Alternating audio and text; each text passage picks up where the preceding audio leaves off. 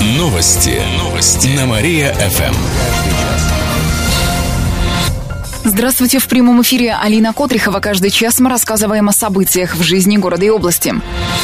Предприниматели обманули при получении кредита. Козельничанин нашел в интернете сайт организации, которая предлагала кредиты по выгодным процентным ставкам. Бизнесмен заполнил анкету, затем ему перезвонил работник частной инвестиционной компании. Он попросил Котельничанина сообщить паспортные данные и перевести 4000 рублей для рассмотрения заявки на кредит. Предприниматель так и сделал. Затем ему снова позвонили и сообщили, что заявку на получение кредита в полмиллиона рублей одобрили. Тогда у мужчины попросили еще 75 тысяч рублей страховки страхового взноса. Он перевел и эти деньги. Тогда представитель кредитной организации перестал отвечать на звонки. Никаких денег котельничанин так и не получил. По данному факту завели уголовное дело, сообщает областное управление МВД. Чепецкий хоккей на грани вымирания. О закрытии хоккейного клуба «Олимпия» сообщают на его неофициальной странице ВКонтакте. Также там заявлено, что сотрудников клуба уволили. Подобное сообщение появилось на страничке «Олимпии-2001». Там также написали, что этой команды больше нет. Многие ребята разъехались по другим клубам, некоторых взяли в юниорскую хоккейную лигу. Официальных сообщений от представителей клуба пока не появлялось. Дозвониться удалось только до менеджера по спортивной работе Максима Медовикова. Он отметил, что сотрудники клуба работают, а Олимпия остается в юниорской хоккейной лиге. Сложная ситуация в клубе сложилась из-за финансовых проблем. Олимпия накопила долги. Ранее помочь решить проблемы должен был губернатор Никита Белых. Он планировал провести встречу, но за несколько дней до нее оказался за решеткой. Болельщики собрали подписи под письмом президенту с просьбой сохранить жизнь клубу. Его направили в Минспорта страны. ЕГЭ можно пересдать в сентябре, но только тем, кто не прошел итоговую аттестацию после 11 класса или провалил экзамен по обязательным предметам. Тех, кто сдал экзамен на удовлетворительную оценку, но хотел бы иметь лучшую, к пересдаче не допустят. На сентябрьский этап ЕГЭ дадут несколько дней. На экзамен по русскому языку можно прийти 5 сентября, по математике базового уровня 8 сентября, а 14 числа по обоим предметам. Чтобы сдать экзамены, нужно подать заявление с 8 по 22 августа августа включительно. Организация пересдачи в целом будет такой же, но работы проверят быстрее в течение трех дней с даты проведения экзамена, сообщает областное правительство. Четыре жизни унесла вода. Накануне днем в Арбашском районе два школьника пошли купаться на речку. Один из них, девятилетний мальчик, утонул. Он не умел плавать. Также два несчастных случая произошли в Вязкополянском районе. Переплывая реку Вятку на лодке, утонул 31-летний мужчина и 29-летняя девушка. Предположительно, они были пьяны. Позже в том же районе на озере утонул 43-летний мужчина. Он также был пьян. В областном следственном комитете отметили, что по всем фактам проводится проверка. Жителям области напоминают быть внимательными на воде, купаться только в специально оборудованных местах, быть трезвыми и следить за детьми во время отдыха. Новые машины скорой помощи поступят в область. Всего их будет более 80. Об этом говорили накануне на видеоконференции в правительстве региона. Всего же на обновление медицинского автопарка по всей стране направят 3 миллиарда рублей. На эти деньги закупят более 1200 отечественных машин – «Газели», «УАЗы» и «Форд», в том числе реанимобили с полной комплектацией медоборудования. И тебя вылечат, и тебя тоже вылечат, и меня вылечат.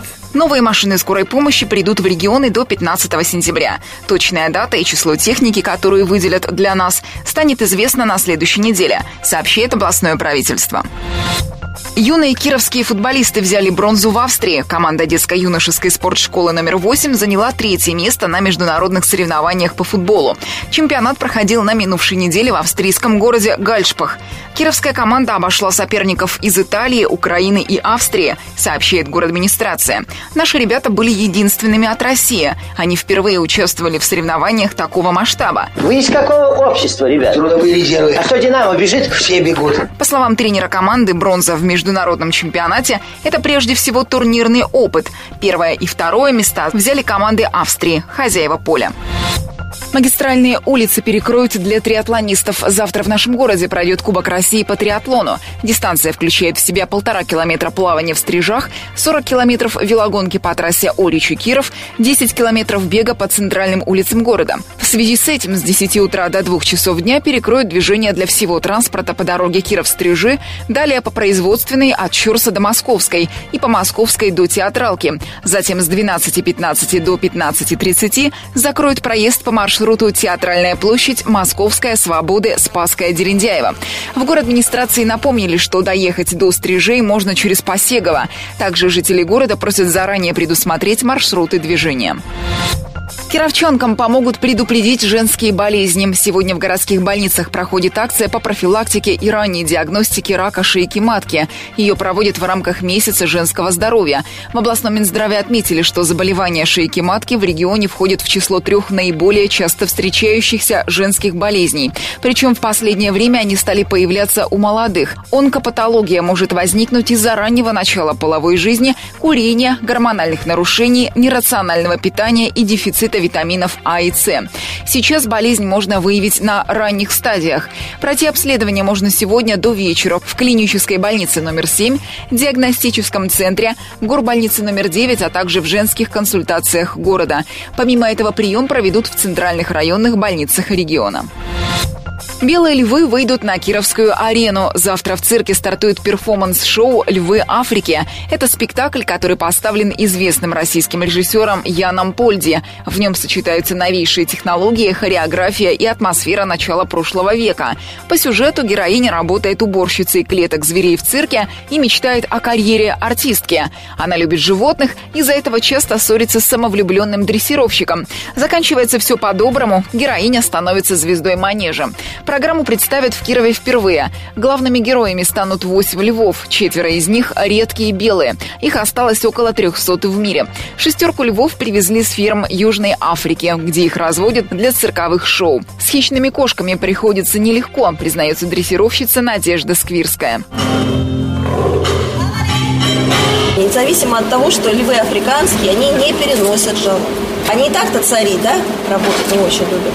А в жару вообще никак. Очень тяжело, особенно когда он пытается в этот момент повернуться в какую-то сторону. Тяжело его, конечно, тащить. Я думаю, что он у нас килограмм 230 весит точно. Он, они у меня очень крупные, бобраты вот этих белых очень большие. У меня никогда не было таких больших львов. Несмотря на неповоротливость на арене, хищные кошки перепрыгивают друг через друга, дефилируют и нежатся под световыми лучами. Также в ходе спектакля зрители увидят пони, лошадей и других дрессированных животных. На арену выйдут артисты, лауреаты международных фестивалей. Они выполнят опасные трюки под куполом цирка без страховки. На манеже выступят клоуны и жонглеры. Программу можно будет увидеть до 28 августа. Вертолетную площадку используют с нарушениями. Речь идет о посадочной площадке на территории торгового комплекса, который находится на студенческом проезде. Ее используют для вертолетов Робинсон Р-44. При этом размещение площадки не согласовали с авиационным начальником аэропорта Победилова, хотя это необходимо по воздушному законодательству. Расстояние до ближайших домов менее 110 метров, что тоже является нарушением. Кроме того, от посадочной площадки до границы Кирова более двух километров. Если откажет двигатель, то вертолет не сможет сесть за городом, а на территории Кирова площадок для вынужденной посадки нет. Транспортная прокуратура требовала устранить нарушение в мае, но этого так и не сделали, поэтому обратились в суд, чтобы запретить использование площадки до тех пор, пока не согласуют ее работу с Победилова. Об этом сообщает Кировская транспортная прокуратура. Решение по акционированию рынка примут на следующей неделе. Проект вынесли на рассмотрение городской думы. Заседание пройдет в следующую среду. Акционирование признали единственным способом модернизировать центральный рынок. Весь пакет акций будет принадлежать городу. Вопрос об их продаже пока не стоит. Процедура акционирования может занять около года, сообщает город администрация. Отметим, что ранее пытались найти инвестора для реконструкции центрального рынка, но процедура через суд потребовала признать инвест-соглашение недействительным. Претензии были связаны с проведением конкурса. Звезда Роднополисов вышла замуж. Екатерина Реутова накануне стала женой Руслана Шишкина. Он является исполнительным директором региональной арктической лиги КВН. Фото со свадьбы появилось в Инстаграм семьи и друзей пары. Церемония бракосочетания прошла в Тюмени. Молодожены живут в этом городе. Екатерина Реутова переехала туда весной. Добавим, что пара недавно вернулась из восьмидневного круиза по западному Средиземноморью.